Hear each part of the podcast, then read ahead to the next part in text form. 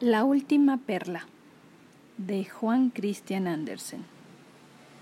Había nacido un niño y todas las hadas, el hada de la salud, el hada de la alegría, el hada de la riqueza, el hada del amor y otras muchas le habían llevado como regalo una perla cada una.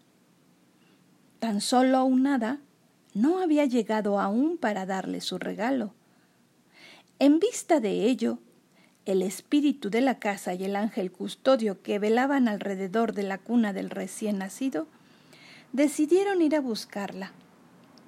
Alzaron el vuelo cogidos de la mano y entraron en una habitación donde yacía una muerta una mujer, rodeada de todos sus familiares. En el hueco de la ventana estaba helada del dolor que lloraba en voz baja.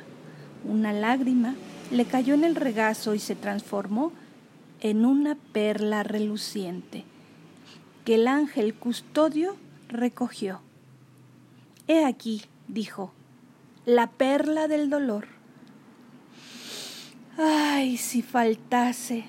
Sin esta, las otras no tendrían ningún valor, porque sólo esta hace que las otras sean preciosas.